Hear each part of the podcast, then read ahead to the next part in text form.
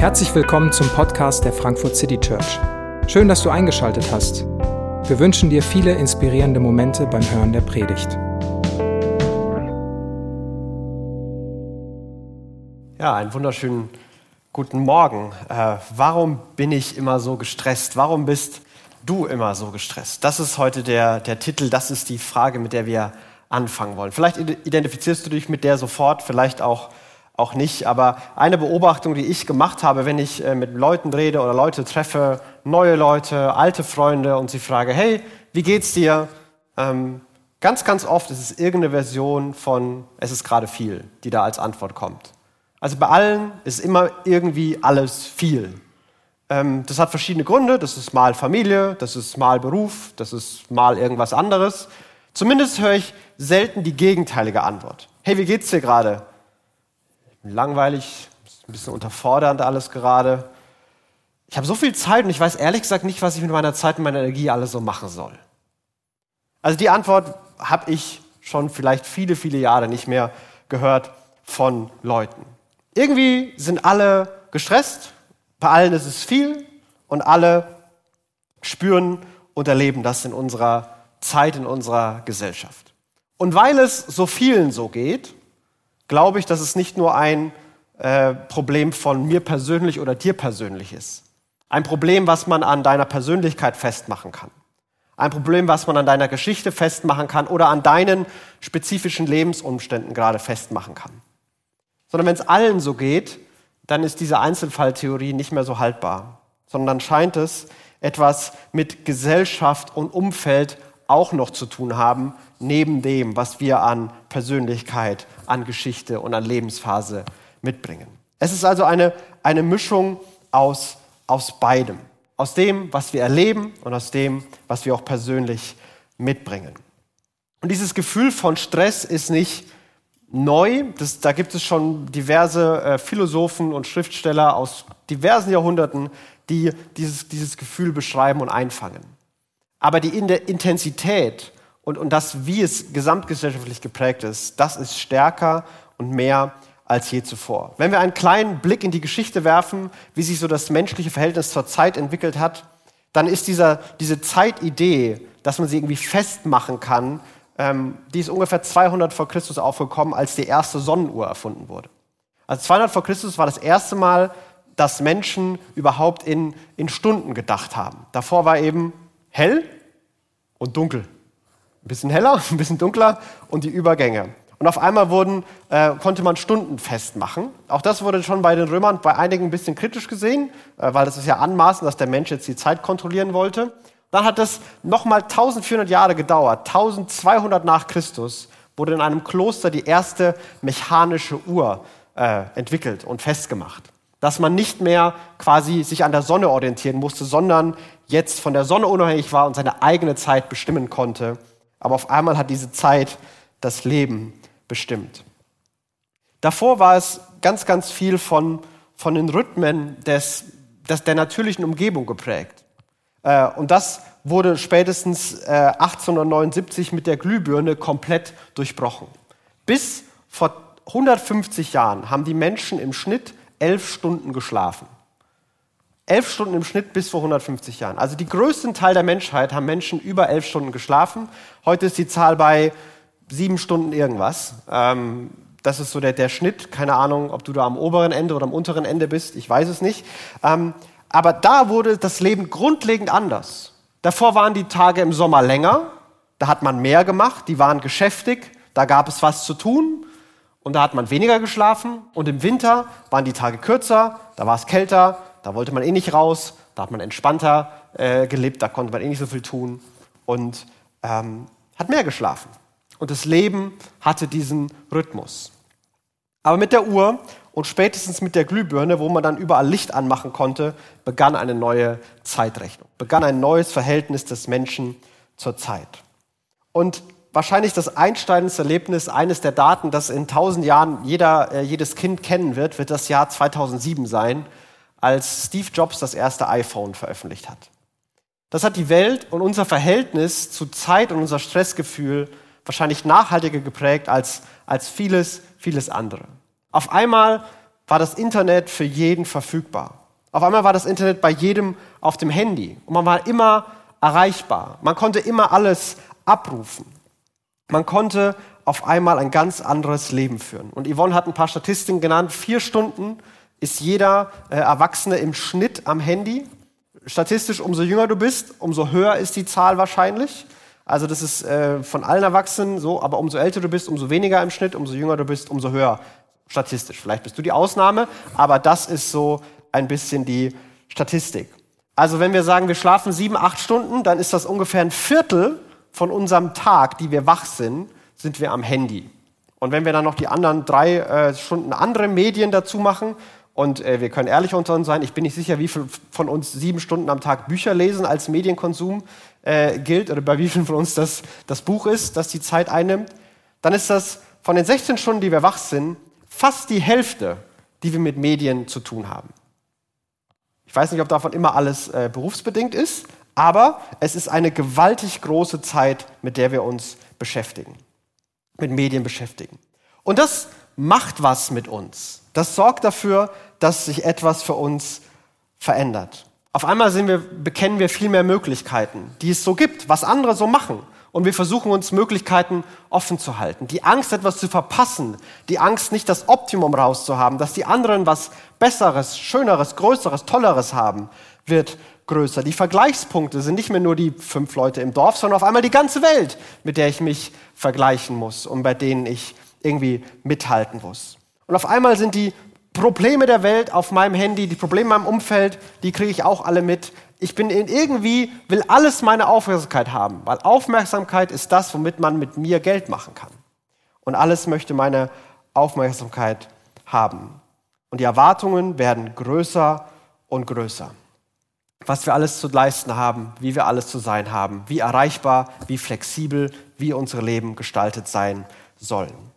Und das Ganze, diese Welt, trifft eben auf unser Menschsein. Und unser Menschsein hat sich nicht so wirklich verändert über die Jahrhunderte und Jahrtausende. Wir sind immer noch begrenzt. Also wir wissen nicht alles, wir können nicht alles, wir haben 24 Stunden. Wir müssen einige von denen mindestens schlafen, ähm, sieben wahrscheinlich so die meisten mindestens. Den meisten von uns würden vielleicht ein paar mehr auch gut tun. Wir können nicht überall gleichzeitig sein. Wir haben diverse Grenzen. Und die werden auf einmal richtig herausgefordert, weil meine To-Do-Liste nimmt meine emotionalen und körperlichen Grenzen nicht so wirklich wahr.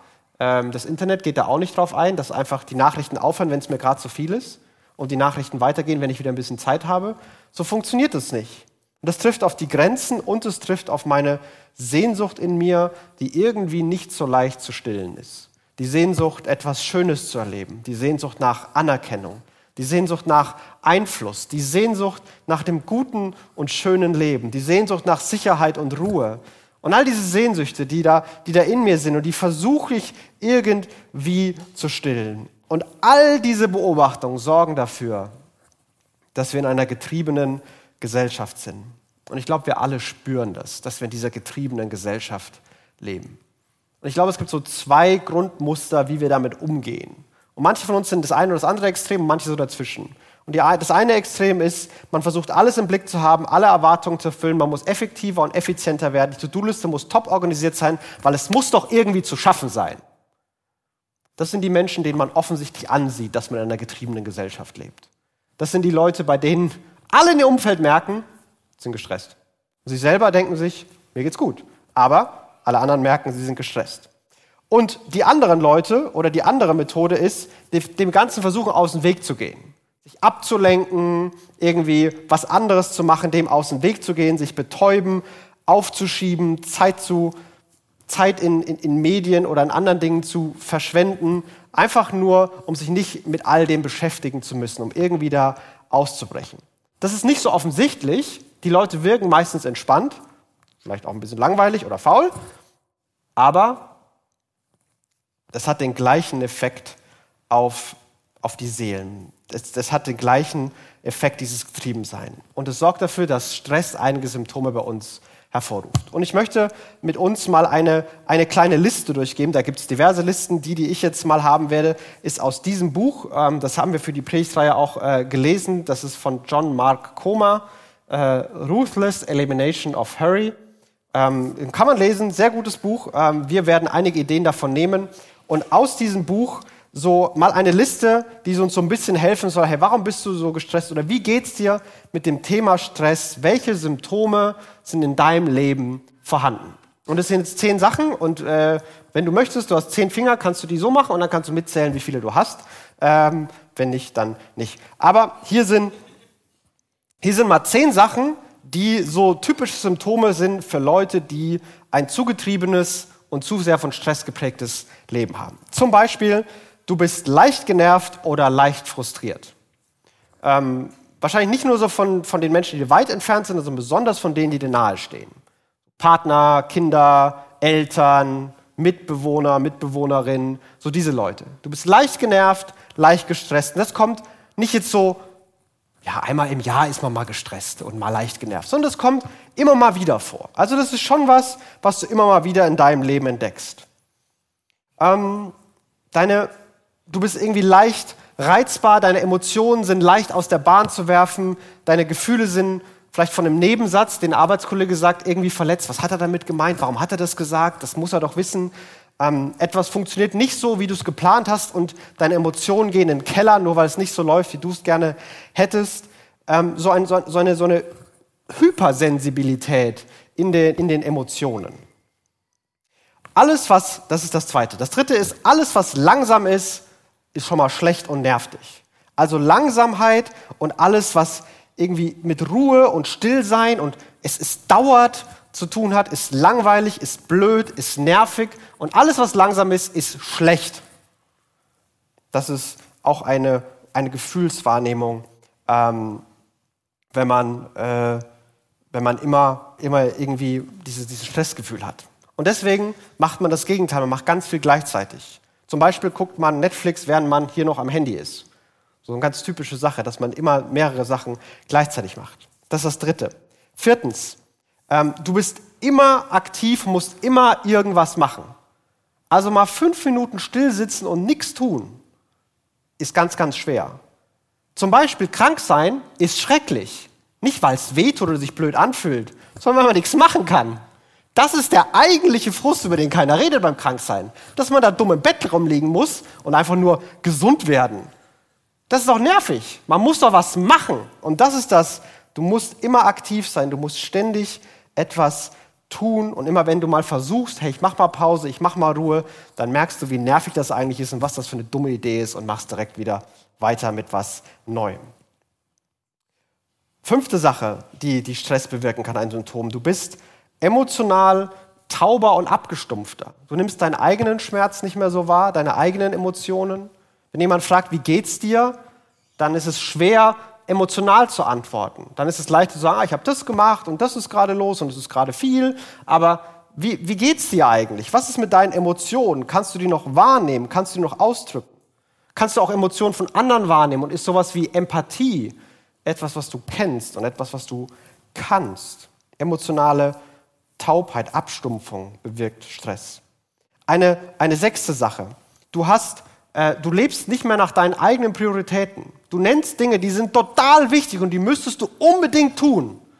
Und es vergehen Tage, Wochen, Monate und manchmal Jahre und du hast es immer noch nicht gemacht. Und es ist immer noch nicht das passiert, was du dir eigentlich als Top-Prio gesetzt hast. Das war dafür, wo du dir eigentlich für Zeit nehmen wolltest weil ständig das Dringende, das Wichtige und das Gute überlagert. Siebtens, ähm, ähm, vielleicht, vielleicht kümmerst du dich auch in der ganzen Ding nicht mehr um deinen Körper und das fällt alles so ein bisschen runter. Ähm, nicht genug Schlaf, kein Training, keine Übungen, so, so ein bisschen tägliche Sport machen, schlechte Ernährung, zum Beispiel sowas wie selber kochen. Du weißt nicht, wann du das letzte Mal selber gekocht hast und ob du überhaupt einen Topf hast, ist ein Gerücht in deiner Küche. Ähm, und, deine, und die Ernährung besteht aus äh, den großen Nahrungsmitteln unserer Zeit, Koffein, Zucker und Kohlenhydrate. Und irgendeine Kombination davon äh, bestimmt das. Und du nimmst dir nicht genug Zeit, dich um deinen Körper wirklich zu kümmern. Und vielleicht merkst du es auch hier und da, weil es zwickt und zwackt und dieses und jenes ist. Achtens, Fluchtverhalten. Fluchtverhalten können ganz verschieden aussehen. Du verbringst ganz, ganz viel Zeit ähm, mit äh, Netflix, mit Amazon Prime, verlierst dich in YouTube, weil das nächste Video wirklich spannend aussieht. Du bist die ganze Zeit irgendwie auf sozialen Medien. Du betäubst dich, indem du ganz viel isst oder viel zu viel trinkst. Ähm, du surfst einfach nur im Internet oder Pornografie oder verschiedene Dinge, die alle dazu da sind, zu betäuben, abzustumpfen. Was immer dein bevorzugtes kulturelles Narkosemittel ist oder deine gesellschaftlich akzeptierte Abhängigkeit. All das ist eine Folge oder ein Symptom davon, dass man den Stress hat und irgendwie damit umgehen kann. Und das ist Ablenkung, Ablenkung, Ablenkung. Neuntens, wir haben es gleich geschafft. Neuntens, geistliche Disziplinen gehen verloren. Sowas wie Bibel lesen, sowas wie beten, sowas wie in den Gottesdienst gehen, zum Beispiel wenn Fahrradrennen ist, Grüße an alle, die zugucken, ähm, die gehen verloren. Die gehen irgendwie äh, unter. Mal einen Abend zu haben, wo man, wo man still ist, wo man wo man ruhig ist. Persönliche Zeiten der Anbetung, die gehen nach und nach verloren. Es wird, es wird weniger und irgendwann hört es vielleicht ganz auf. Denn all die Sachen brauchen ein bisschen emotionale Energie, aber wenn ich keine habe, dann ist Netflix doch verlockender. Dann ist YouTube doch verlockender. Aber ein ganzer Abend, YouTube zum Beispiel, lässt mich ganz, ganz selten inspiriert ins Bett gehen dass man danach so erfrischt und inspiriert ist, weil man jetzt sieben Folgen von der gleichen Serie geguckt hat. Mann, war das inspirierend. Das passiert nicht. Zumindest bei mir nicht. Und wenn es bei dir passiert, dann sag mir die Serie. Vielleicht kann ich dann meine Gewohnheiten beibehalten, einfach nur die Serie wechseln. Ähm, oder ein letztes, ein Gefühl von, von Isolation nimmt mehr und mehr zu in deinem Leben. Gefühlt ist Gott weit weg. Gefühlt sind andere Menschen weiter weg. Beziehungen fühlen sich entfernter, distanzierter an. Das Gefühl von, von Einsamkeit wird größer und größer. Und irgendwie wird dir die, die Leere, die manchmal da ist, bewusster und du versuchst alles, um sie zu füllen. Das waren jetzt mal zehn Sachen. Äh, wer ist über fünf? Wer ist mutig? Wer, wer hat über fünf gemacht? So ein paar schüchterne Hände. Okay, sehr gut. Äh, alle die, die nicht über fünf sind, ich würde sagen, dass dein Finger auf jeden Fall bei Ablenkung hochgegangen ist. Bei endlos am Handy oder Computer oder sonstige Betäubungsmitteln, weil ich bin einer von denen. Als wir das gemacht haben und darüber geredet haben, so die ersten Sachen, ja, ständig verletzt und genervt von Leuten, nee, geht eigentlich. Ständig getrieben, wieso? Ich stress mich doch nicht in meinem Alltag. Also, das sind alles nicht so meine Sachen. Aber dann, wenn ich diese Sachen sehe, so, okay, ständige Ablenkung, Disziplin gehen verloren, ähm, ich kümmere mich nicht um meinen Körper so, wie ich sollte, dann merke ich so, oh, okay, weil ich bin einer von den Ablenkern und so tun, als wären keiner getrieben Menschen. Ähm, vielleicht bist du einer von denen, ich schaffe das und das muss irgendwie zu machen sein, Menschen. Aber dieses Gefühl ist da. Und all das hat einen verheerenden Effekt auf uns, nämlich, dass unsere Seelen kaputt gehen. Und das ist nicht nur ein Punkt, den ich als, als, als Theologe machen kann, sondern das ist ein Punkt, den man medizinisch in unserer Gesellschaft messen kann. Äh, Dr. Rainer Richter, Präsident der Bundespsychotherapeutenkammer, äh, hat gesagt, psychische Erkrankungen gehören zu den Volkskrankheiten des 21. Jahrhunderts. Sie verursachen großes persönliches Leid sowie hohe Kosten für Wirtschaft und Sozialversicherung. Psychische Krankheiten, Erkrankungen an der Seele gelten als Volkskrankheit und schon Anfang des Jahrhunderts haben verschiedene Experten gesagt, dass psychologische und psychosomatische Krankheiten die Epidemie des 21. Jahrhunderts werden. Und je nachdem, wie das mit Covid läuft, werden sie recht haben oder nicht recht haben. Ähm, psychische Krankheiten, Seelen, die kaputt gehen, erleben wir überall. Und dieses, dieses, das, das, und ich merke das in meinem Umfeld. Das, was früher, früher war, waren meinem Therapeuten nur die Bekloppten, die, die ganz krassen Stories hatten. Heute ist das was für normale Leute, weil es einfach zu viel ist, weil es zu, weil es zu stressig ist, weil es einfach nicht mehr geht. Man kommt nicht mehr klar mit seiner Seele. Und all das ist eine der Begründungen, warum wir Stress haben, wie die Gesellschaft, in der wir leben, wie das, was es mit uns persönlich macht, wie wir damit umgehen. Und es sind die Folgen davon, nämlich es greift unsere Seelen an und es macht unsere Seelen kaputt. Ein, aus diesem Buch, eins der, eins der Kernzitate ist von Dallas Willard, einem amerikanischen Philosophen, der sagt, Hurry is the great enemy of spiritual life in our day. Diese Eile, Stress getrieben, getrieben sein, Hurry, ist der große Feind geistlichen Lebens in unserer Zeit. Ich weiß nicht, was du sagen würdest, was das die größte Gefahr, das größte Problem ähm, für geistiges Leben in unserer Zeit ist. Vielleicht fortschreitende Säkularisierung, ähm, Spaltung in der Gesellschaft, unmoralischer Lebensstil bei Leuten, dass die Kirchen leer sind, dass man die Bibel nicht mehr so ernst nimmt. Vielleicht würdest du viele Sachen, viele Sachen sagen. Aber sein Punkt und das, was ich glaube, was es, was es sein kann, ist Stress, getrieben sein, Eile und Hetzen ist der große Feind geistlichen Lebens. Und irgendwie macht Sinn. Also wenn es im Christentum ganz zentral darum geht, du sollst Gott lieben und deinen Nächsten lieben. Und einen anderen zu lieben, während ich gestresst und getrieben bin, das funktioniert selten in meinem Leben. Meistens bin ich dann besonders lieblos, wenn ich besonders gestresst bin. Ich bin dann besonders, ja, nicht wertschätzend, abweisend, verurteilend, schnell angebunden, nimm den anderen nicht mehr wahr, wenn ich getrieben und gestresst bin. Getriebenheit, Stress ist der große Feind geistlichen Lebens. Und mit dem Ganzen wollen wir uns beschäftigen in den nächsten Wochen. Mit dem Ganzen wollen wir uns an Jesus wenden. Und eine Beobachtung, die man bei Jesus haben kann, ist, dass in all den Geschichten, die über ihn aufgeschrieben sind, er kein einziges Mal gestresst und getrieben wirkt. Und das finde ich ist erstaunlich. Als wir darüber im äh, Büroteam geredet haben, war einer der ersten Kommentare, ich sage, kein Wunder, Jesus hatte auch keine Kinder. Ähm, das kann man mal äh, dahingestellt lassen. Ähm, das ist äh, für alle, die die Eltern sind, als kleiner emotionaler Abholer. Aber, ähm, aber Jesus, Jesus wird nie als gestresst dargestellt. Hey, du brauchst eine Heilung, sorry, ich habe keine Zeit dafür, ich werde da hinten gleich erwartet, ich muss da eine Rede halten, außerdem habe ich Maria versprochen, mit den Steuern bei der, von den Römern zu helfen. Und es ist einfach viel gerade und sorry, komm morgen wieder, dann heile ich dich. Die Stories gibt's nicht. wenn wir uns Jesus so vorstellen, dass nie im Leben hätte Jesus das so gemacht, oder? Das ist nicht das Bild, das ist nicht die Darstellung, die wir von Jesus haben. Jesus war nicht gestresst. Bei Jesus war viel los.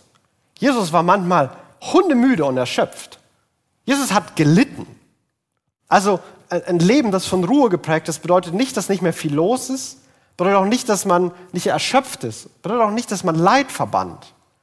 Aber Jesus hatte ein Leben, das nie von diesem Triebensein, von diesem Stress geprägt war. Eine seiner bekanntesten Aussagen von Jesus ist, kommt zu mir, alle, die ihr mühselig und beladen seid, die ihr getrieben und gestresst seid, die ihr euch abmüht, und ich werde euch Ruhe geben. Lernt von mir. Über diesen, über diesen Vers, über diesen Gedanken wird Chris nächste Woche predigen. Und wir werden uns damit nächste Woche mehr beschäftigen. Und ich glaube, dass diese Problemanalyse, die wir geteilt haben, dass die auch bei Jesus teilweise zu finden ist, die auch bei Jesus sichtbar wird. In Markus 4 erzählt Jesus ein Gleichnis, wie, wie sein Wort auf Menschen wirkt und wie sein Wort bei Menschen etwas bewirkt oder eben nicht bewirkt. Er nimmt so einen Bauer, der, der, der Samen ausstreut. Und, und die Samen ist das, das Geistliche, das Gute, das, was passieren soll. Dass Gottes Wort Liebe, Frieden, Sicherheit, Geduld in uns bewirkt und wir auch so handeln und wahrgenommen werden. Und eines dieser, dieser, in diesem Bild macht Jesus vier Felder auf. Und eines dieser, dieser Felder, die verfolgt mich, schon, verfolgt mich schon seit vielen, vielen Jahren. Und ich glaube, es beschreibt unsere Zeit besonders gut. Und das ist dieses, dieses dritte Feld, wo er sagt, wieder bei anderen, ist es wie mit der Saat, die ins Dorngestrüpp fällt. Sie hören das Wort, doch dann gewinnen die Sorgen der Welt, die Verlockungen des Reichtums und andere Begierden, Begierden Raum und ersticken das Wort und es bleibt ohne Frucht. Es fällt in die Dornen und die Sorgen der Welt, Verlockungen des Reichtums und andere Begierden ersticken es und es bleibt ohne Frucht. Und das das, das holt mich ab, das trifft mich, dieses Gefühl. Die Sorgen der Welt, meine eigenen To-Dos, meine eigenen Verantwortlichkeiten und all das, was ich in der Welt sehe, wo ich auch irgendwie irgendwas mindestens zu denken soll, bestenfalls zu machen soll. Verlockungen des Reichtums, was man alles so machen kann, was alles möglich ist, ähm, wie ich mich ablenken kann, wie ich ähm, mein Leben mit, mit Geld ähm, ja auch, auch ein Stück weit mit Dingen füllen kann, die ich gerne hätte. Wo ich mir Erlebnisse ähm, gönnen kann, wo ich mir Dinge kaufen kann, wo meine Augen und mein Herz etwas begehrt und sich meine Gedanken darum drehen, was ich gerne hätte, nicht um das, was ich habe. Und all das hat diesen Effekt, dass es ganz langsam, aber sicher etwas in mir erstickt und abwürgt. Meine Leidenschaft, meine Freude, meine Sehnsucht nach Gott, die wird langsam, aber sicher kleiner und erstickt. Es ist kein großer Knall, kein großer Angriff, kein Ergebnis, an dem ich es festmachen kann. Aber so Stück für Stück wird es erstickt und irgendwann fragt man sich, wo ist das eigentlich geblieben? Und ich habe mich schon so oft an diesem Punkt erwischt, wo ich merke, wo ist es eigentlich geblieben? Es wurde so Stück für Stück erstickt, Stück für Stück kleiner geworden. Aber Jesus sagt, es, gibt, es geht auch anders. Er hört dieses Gleichnis damit auf, dass es Menschen gibt, bei denen bringt das, was er sagt und das, was er tut, das 30, 60, 100-fache an Frucht. Das bewirkt wirklich diese, diese Ruhe, die das Leben dann prägt. Sicherheit, Liebe, Gerechtigkeit, Geduld werden wirklich sichtbar und greifbar und erlebbar und bestimmen das Leben. Aber dafür, damit dieses Leben so bestimmt wird, und das macht Jesus an vielen Stellen klar, braucht es nicht nur ein paar spirituelle Ergänzungen zu dem Muster, in dem wir leben. Wir müssen eben die richtige Serie gucken und nicht die falsche. Wir müssen das mit dem genau timen, wann was ist und noch und unsere Effizienz, zum Beispiel durch Achtsamkeitsübungen, müssen wir unsere Effizienz steigern. Sondern es braucht ein, ein grundlegend anderes Leben. Ein, ein, ein grundlegend anderes Leben. Es braucht eine, eine Revolution der Ruhe. Und ich glaube, dass Jesus ein grundlegend anderes Leben gelebt hat. Er hat nicht mitgemacht bei dem Spiel, das gespielt wurde. Und das ist auf einer Seite inspirierend und auf der anderen Seite komisch und lächerlich. Und das war immer so für Christen. Christen hatten immer diesen Punkt, dass sie ein Stück weit inspirierend waren und anders waren, aber gleichzeitig auch wirklich komisch und lächerlich. Im alten Rom waren sie dafür bekannt, dass sie sich um die Witwen und Waisen gekümmert haben. Oder zum Beispiel um Kranke. Mitten in Pandemien waren die Christen die, die in den Städten und Dörfern geblieben sind, die sich um Kranke gekümmert haben. Manche haben davon ihr eigenes Leben verloren, aber unterm Strich sind weniger Leute gestorben, umso mehr Christen an einem Ort waren. Weil sich Leute gekümmert haben. Die Römer haben ihre Leute liegen lassen, sind in die weitergegangen. Christen waren dafür bekannt, dass sie großzügig mit ihrem Geld und sparsam mit ihren Körpern waren. Im Gegensatz zu den Römern. Die waren sehr großzügig mit ihren Körpern und sehr sparsam mit ihrem Geld. Und das war für manche super inspirierend und für andere lächerlich und bescheuert.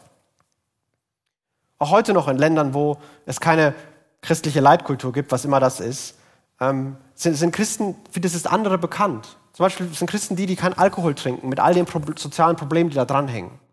Christen sind die, auf die man sich verlassen kann, die, die ehrlich sind und mit denen macht man gerne Geschäfte, auch wenn man den Rest komisch findet. Was ist eigentlich das, was Christen im Westen, was Christen in Deutschland, was wir in Frankfurt als das andere verkörpern können, wofür wir bekannt sind. Und was wäre, wenn dieses andere wäre, dass Christen die sind, die nicht gestresst und getrieben sind? Die gehen am Wochenende nicht an ihr Telefon, die machen irgendwie anders, die haben ihre Prioritäten komisch, aber irgendwie sind die nie gestresst und getrieben. Und das werden manche lächerlich und komisch finden und manche anziehend. Aber es ist ein ganz anderes Leben. Und es braucht diesen Moment der Veränderung. Und der, der theologische Begriff dafür ist Umkehr. Und dieses Angebot Gottes, das gibt es auch schon, solange die, die Menschheit besteht. In Jesaja, Jesaja 30 ähm, heißt, es, heißt es folgendes: So spricht der Herr, der Heilige Israels. Durch Umkehr, durch diese grundlegende Änderung und durch Ruhe werdet ihr gerettet. In Stillsein und in Vertrauen ist eure Stärke. Durch Umkehr und durch Ruhe werdet ihr gerettet. In Stillsein und in Vertrauen ist eure Stärke. Durch Warten statt Rennen, Hören statt laut schreien, Zuschauen statt die Aufmerksamkeit auf sich zu ziehen. Im Stillsein, im Warten, in der Ruhe, im Vertrauen ist eure Stärke. Und dann sagt er ein paar Worte, die mich auch verfolgen. Das ist der zweite Vers, der mich verfolgt aber ihr habt nicht gewollt. Gott sagt, hey, es gibt Ruhe und das ist eure Stärke. Und ich biete euch das an und es gibt dieses andere Leben, es gibt diese grundlegende Veränderung. Und mein Kopf sagt, klar will ich. Aber das, was ich lebe und das, was ich mache, klingt viel mehr nach dem nächsten Vers daran kommt. Ihr sagt nein, sondern auf Pferden wollen wir fliegen. Wir wollen davon fliegen. Aber ihr werdet fliehen. Ihr werdet abgehetzt und getrieben sein. Auf, auf Rennern wollen wir reiten.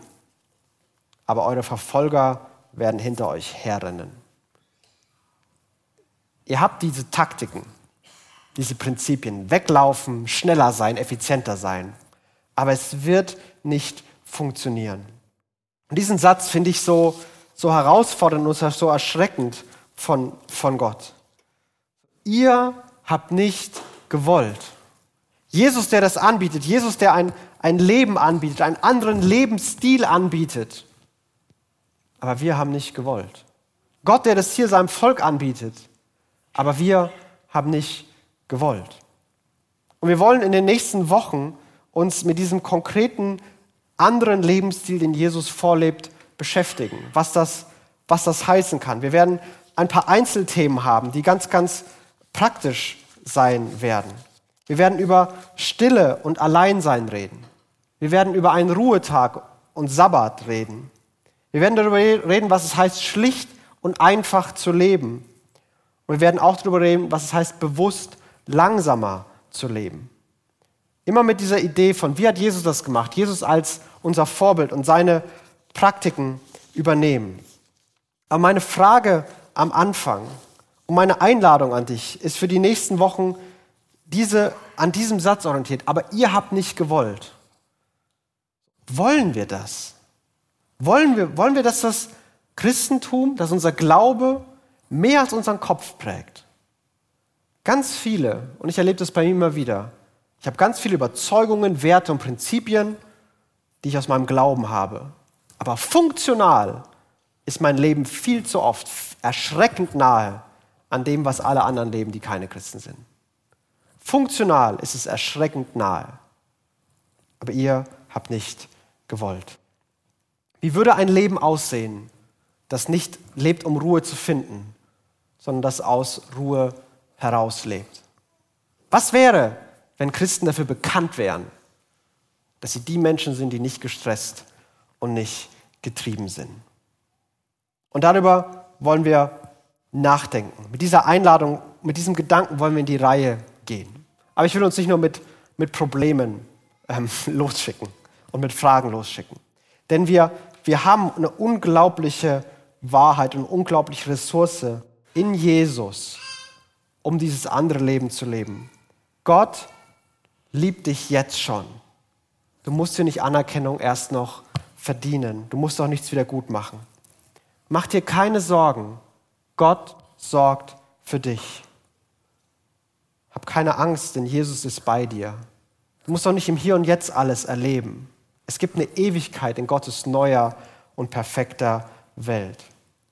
Du musst nicht alles im Blick haben. Gott hat alles im Blick und er wird dich zur rechten Zeit an den rechten Ort bringen.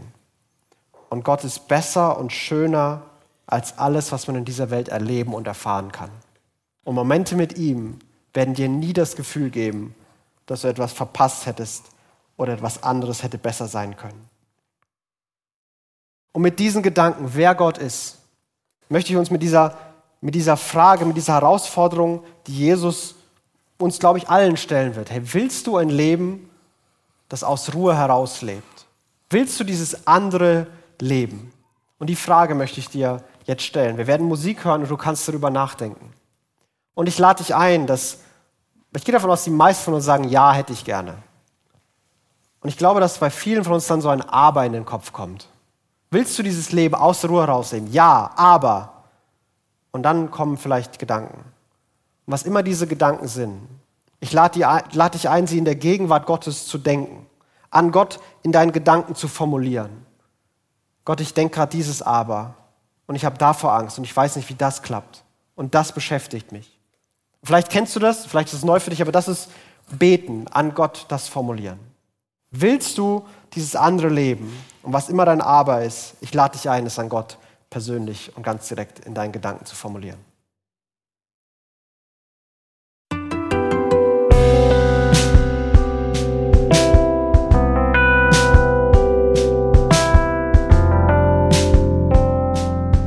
Wir hoffen, die Predigt hat dich inspiriert. Wenn du uns kennenlernen möchtest, dann schau einfach mal auf unsere Homepage www.frankfurtcitychurch.de oder besuch uns in unseren Gottesdiensten. Bis dann!